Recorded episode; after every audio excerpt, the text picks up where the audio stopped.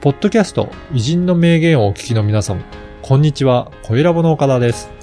今回はビジネスパーソンのための音声講座、ビジネスに活かす偉人の名言についてのご案内です。久常先生、よろしくお願いします。はい、よろしくお願いいたします。今回はどなたをご紹介いただけるでしょうか？はい。今回は大木屋正蔵です。はい。簡単にご紹介をお願いいたします。はい。えーこの人はね、朝日新聞の出身のジャーナリストですね。はい。で、当時ね、あの、戦後マスコミのサンバガラスと言われたね、うん。一人なんですけども、よくわかる例で言いますとね、今、週刊朝日っていうあの、えー雑誌がありますよね。はい。編集長、編集長をやったんですけども、はい。当時10万部ぐらいしか売れてなかったんですね。うん。これを100万部以上に仕上げたっていうね、まあ大、大きな手腕を発揮した、そういう人なんですよ。はい。で、まあ、この人は、まあ、あの、新聞記者だったということもあってですね、えーサラリーマン道というかね、うん。ビジネスマン道、うんまあ、こういったものも非常によくわかる人なんですね。で、そういう本からいろんな様々な言葉を紹介したいと思います。はい。かなり著書も多いみたいなので、ぜひ参考にしていただければなと思いそます。うですね。はい。それでは講座の一部をお聞きください。この人はですね、学校出てから朝日新聞に入るんですね。うん。で、朝日新聞の、おまあ、あの、論説委員とかね、はいあの、ゆ養殖を兼ねるわけで、やるわけですけども、特に有名になったのは、週刊朝日。えー、今でもありますよね。はい。あの編集長として非常に著名な、になったね、えー人なんですよ。そうなんですね。おーはい。では、どういった経歴で編集長としてやられたのか、まず経歴のあたりから。はい。あの、朝日新聞の記者としてね、うん有能なあ人だったんですね。はい。で、あの、大谷総一という人がいましてね。はい。で、この人は、あの、え評論家として有名でね、あの非常に人をね、人物をひょあの評価するのに非常にそのく優れたあ人なんですね。例えば、一億総白地化とかね、うん。ああいう言葉なんかを作ったね、はい。まあ大評論家なんですけど、うん。その人がね、えー彼のことを週刊誌の鬼って言ったんですよ。おーそうなんですね。で、週刊朝日っていうのは、まあ、当時ね、まだ10万部ぐらいのものだったんですよ。うん。ところがね、彼が編集長になってからね、100万部を超えるようなね、お大、その、えー雑誌になっていた。あ、そうなんですね。相当ね、10倍ぐらい伸びていったっていうことなんですね。つまり、みんなが読みたいものをううまく表現できた大編集長だったっていうことなんじゃないでしょうかね。やっぱりそのね、読者がいてこその雑誌だと思うので、うんその読者の求めるものを作り上げていったということなんですかね。じゃないでしょうかね。うん。で、もう一つね、当時はあの、文芸春秋にいたね、はい。えー池島新平、はい。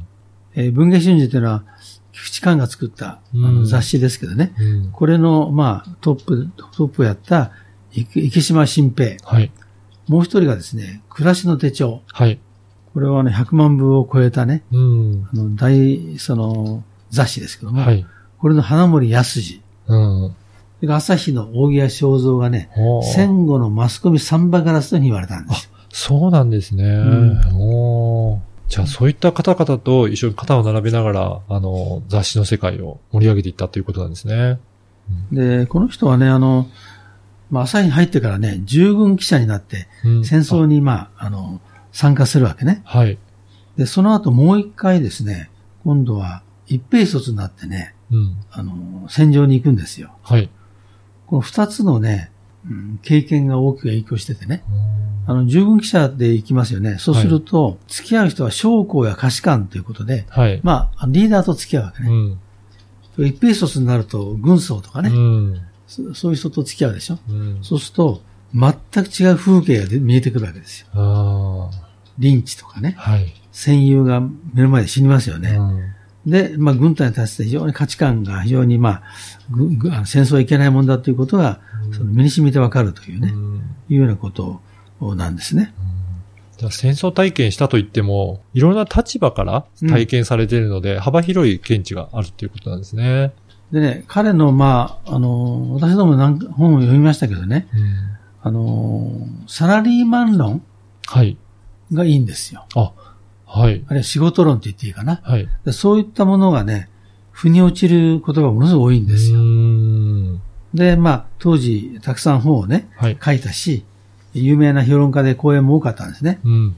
で、今回数えるとね、単独の著者ね、著書ね、63冊。あ、63冊も。はいそれか。ら協調22冊、はい。85冊うん。